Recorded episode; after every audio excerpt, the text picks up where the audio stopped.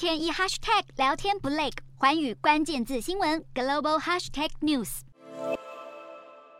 政商领袖齐聚泰国曼谷的 APEC 峰会，台积电创办人张忠谋已经是第六次代表台湾出席。张忠谋在峰会上行程满档，他十八号傍晚跟日本首相岸田文雄进行双边会谈，感谢日方在各个国际场合一再表达台海和平的重要性，并且台湾跟日本在灾害应对或防疫工作上屡次相互伸出援手，也请日方继续支持台湾参与 WHA 跟 CPTPP 等等各项国际组织跟重要协定。